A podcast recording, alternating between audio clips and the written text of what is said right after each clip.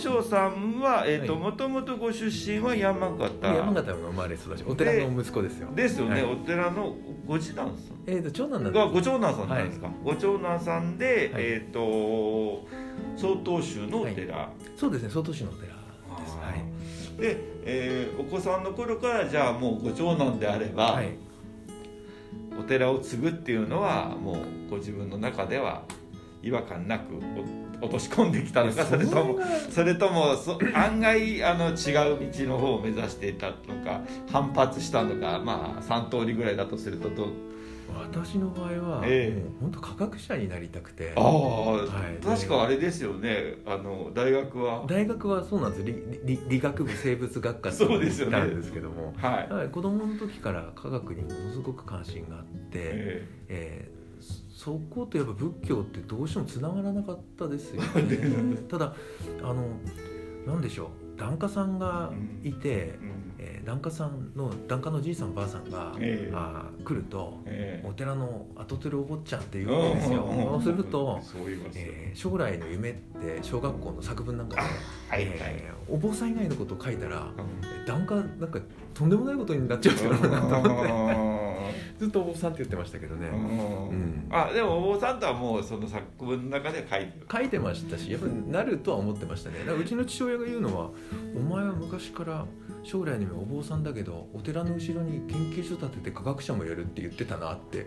ああそうなんだ。そういうふうに自分で折り合いつけてたんで僕は言ったこと覚えてないんですけど。なるほど。やっぱりでも研究畑とかそういうふうにこうあのただのご住職というよりはやっぱり研究とかそちらの方に行きたいっていう気持ちはちっちゃい頃からあったしあでしょうね。ーあの分解が好きで、うん。えー家電製品とか おもちゃとかもうネジ外してあ全部理系の人は分解したい結構ねんですよそうですよね。やっぱ物事ってこう外側の枠じゃなくて中どうなってるのかっていうことをやっぱり確かめないとうん。気が済まないというかそういうのはやっぱり今でも理系能なんだなと思うんですけど、うんだ理系能の人の方が逆にこうなんだっけな話をしててじょこうなんか分かりやすい説明になるイイメージがあります、うん。私がだから共感してるあのあのこうやってお話しされてる方って結構あのお坊さんの中でも理系の大学の多い多いです実はね。はい、あの佐々木静香先生なんかはいはいはい。ももともと理系でですね。でまあだから文系のその浄土とかそういうなんかあのさ世界じゃなくって比較的もう現代社会を受け入れて科学も受け入れた上でその上での説明だから非常に納得がいきやすいっていう面もありますよね。あすみません話がいっちゃいましたけど。であじゃあ、うんえー、と小中学生得度されたのはあじゃあ得度はもう、えっといついつやるぞっていう形で、はいえーな宣告されてやったのでもう小学校の高学年ぐらいの時には、はい、ね、大人のご長男さんだったら結構早い方が多いですよね。10歳が確か曹洞宗がうん最低の得度できる年なんですけども、えっとその、えー10歳になったかなったぐらいでもうやってたと思いああ、ますね。そうなんですね。はいで、その後は、じゃあ、高校は？普通の高校ですか？高校ははいじゃああの地元の高校ではい。はい、で、理系を選ばれて、はいで、えー大学には。えー山形大学って地元の大学であの国立大学で。そうですね理学部入ってで。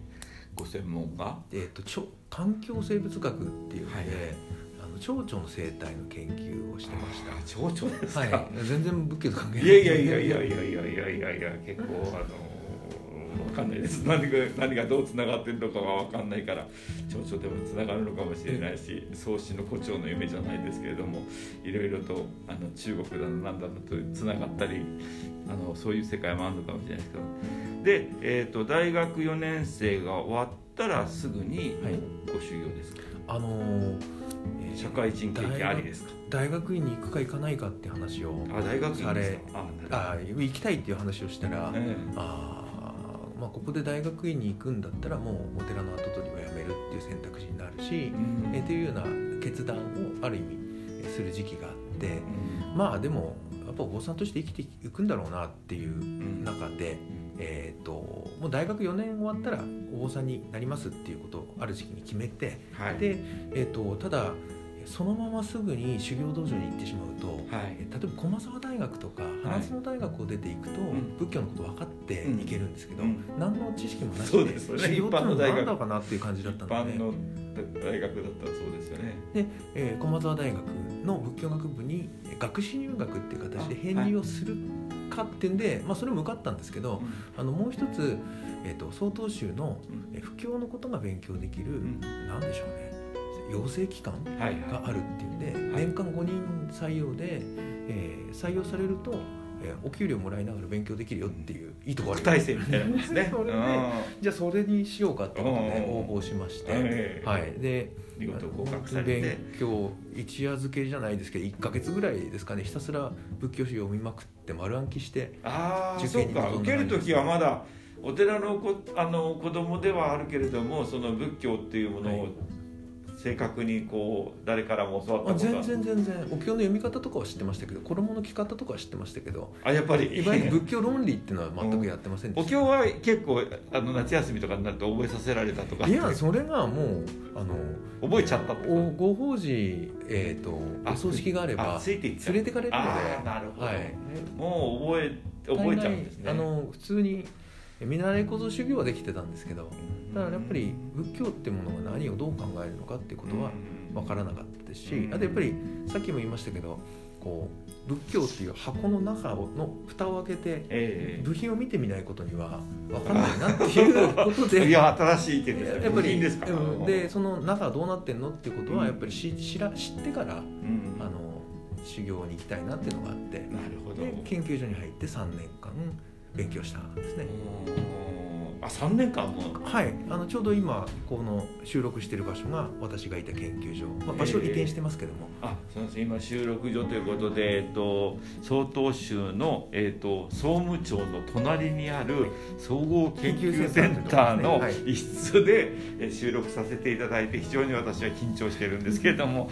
あそうなんです。じゃあ3年間じゃああのまあもちろん仏教は 1, ヶ月間一生懸命勉強したにしろそこからいきなり曹洞宗のはい、その宗派の勉強っていうか研究の方にドーンと入ってって。そうですね、で最初大学では蝶々の研究をしてた方が、はい、この総合研究所になったらな何を勉強するんですか？あの基本的にうちの研究所っていうのは、えっと大学の大学院みたいな感じよりもなんなんでしょうね。文こうメディカルスクールとかロースクールみたいな感じでこう専門性に特化しているうんと場所で、はい。学部を卒業してきた人が、はいはい。えーまあ、どんな大学を出ていても、はい。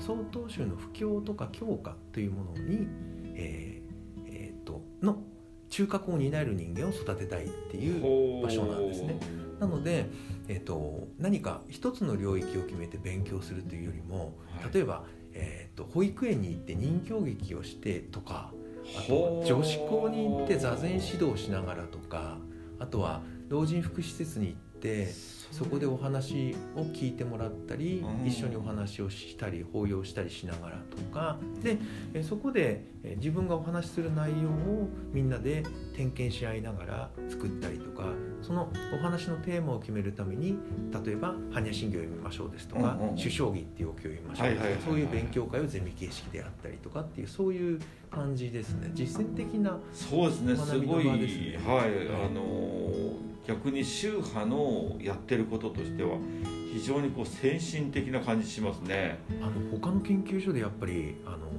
9期生で年間5人をこうやって、えー育ててるっていうのはあんまり聞かないですね。非常に贅沢。講師費も全部えー授業料もらわないわけですから何千万か毎年かかるんですよ。そのいろんな経費がですね。えあの手当も含めて、はい。やっぱそれを払ってるっていうのは非常にこう恵まれた環境ではありますよね。まあ、その辺が先先見性があるっていうところなんだと思うしなかなか普通に研究所っていうとその相当宗関係の文献とか、まあ、もうちょっと遡って中国の方の文献インドの方の文献のそれこそ文献の研究とかっていうところにすぐ行っちゃうあの他の宗派のその研究所とか大学院とかっていうのはそういうところが多いじゃないですか。はい、サンスクリットになったらパーリー語をやったりとかなんとかって言ってすぐに言語学の方に行っちゃったりとかし,、やすかったりするのに比べてなんかそれを聞いてると本当にあれですねこのえっ、と不況のためのそのえっ、とまあテクニックって言ったらちょっと言い方がまずいのかもしれないですけども、でも比較的もう絞り込んでそれのためにどうしていくかっていうような感じの超実践的なそうですね。だから研究所入って思ったのは、本図書室の本棚に、うん。えーキリスト教とかはいはいはいはい。多宗派教のはいはい多宗派の本がうんい。っぱいあって、はい。あと、えー新宗教のパンフレットとかがいっぱいあって、はいはいはい。ここは一体どういう場所なんだと思ったんですが やっぱりあのそういうところを分析しながら自分たちの教団のはいはい。弱点とか、はい。そういうことも考えているようなそういうこう、なんでしょう効果幸風というかがある場所ですよね。であとやっぱり言われたのはあー例えば「お悟りって何?」って聞かれた時に、うん。えー10分で喋るならこんな感じ5分で喋るならこんな感じ、うんえー1時間で喋るならこんな感じ、うんえーっていう形で時間が変わったりうん。子供だったらこんな感じ、うん。えー座禅会に来てる人だったらこんな感じ今しまさに、えー旅立とうという人にだったらこういう感じっていうことでうん相手が変わったり状況が変わっても、うん。えーきちんと伝えられるような咀嚼の仕方というかを勉強した場所だったなっていうのを思いますね。はいまあ、咀嚼だけじゃなくてもう実際にこの実践をして話をして5分間で話す。そうですね。1時間で話す、はい。それこそセレモニーホールだったら1時間で話す、なんとかのとこだったら15分で話す、はい。テーマがこれだったら高校生だったらっていうことでもう超実践的にやりながらやっていく。そうですね。もう話のプロなわけですね。それがですね。いやいやだから私は心が響いたんだと思いますよ。だから普通にいろいろお坊さんのやつもうあの当時でさえも YouTube とかでいろいろなところのご法話とかなんかは出てましたしあの言ったけどもあのセレモニーホールでまだあの宇野昌さんお若く見えるからあ若いお坊さんだなと思いながらそれで話聞いておおこれはすごいと思って。あのそれから私質問しに行ったりご本買わせていただいたりメール書いたりとかっていうのは結局そういうところであこれは超一流だと私は本当に思ってすごいなと思って、えー、とお話をあの、まあ、今回のインタビューもそういうきっかけであのさせていただきたいなと思ったんですけどあそうなんですね。そんなにもうでもあのええじゃあその後なんですかじゃあ。あそうなんです。そこ の3それちょちょっと不思議ですね。えーとですねなんでしょうね。うん。一通り自分なりに理解してから、うん。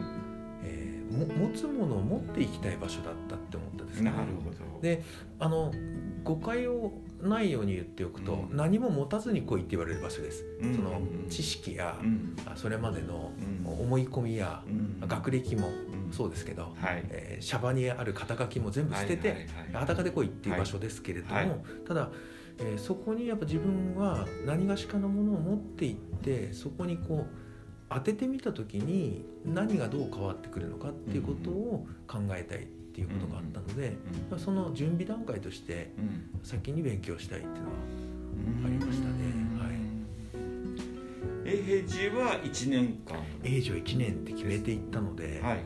えー365日で帰ってきました、はい。いうのは、えー、とその後その上の研究部、まあ、その3年間の研修期間が終わるとその上にあの上位のクラスがあって、うん。はい。はい。そこに、えーとえー同僚が先に入って、え1年遅れで私も行くよって話になっていたので、はい。あのそこの利益にきちんと戻るためにうん。永住は1年っていうふうに決めてう行んきました。ただ誘惑というかうん。あの1年こ,、れはこれはありがたい話なんですけど、え 1, 年あと1ヶ月を残したあたりで、うん。指導者からあー声をかけていただいて、ええ。ー指導側で少しでも残ってくれってことを言われれて それ。れがねやっぱ嬉しくて揺らいで、でもうん。やっぱりあのそこで、えーいいけなかったですね、うん。良かったのか悪かったのかちょっと今わかんないいやでもその後のあのご活躍を見るとやっぱりあれじゃないですか。ここっちに戻ってきてお寺のあ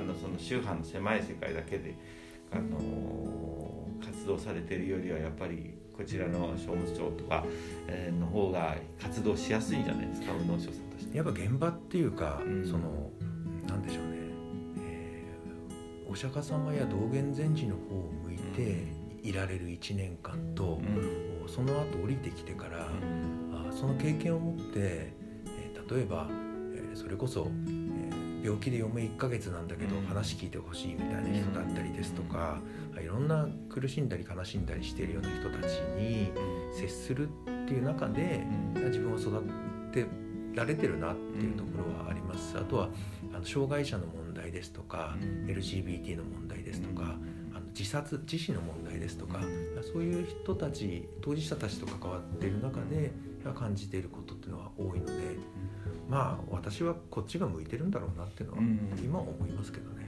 はい。なるほど。じゃあ、えー、と3年間の、えー、と特待生でのその研究生としての生活の後に、えー、25歳ぐらいで永平寺に行かれてね。えー26歳で、はい。え山形には戻らずもうこちらのそうですね東京に戻ってきてはい。って感じで、その後はこちらで、はい、生活されながらあの地方のお寺の方にもあのい行かれて。そうですね。ね、それのお手伝いもされながらっていう感じで今活動されてるっていうのが現状ですかね。はい、そうです、はい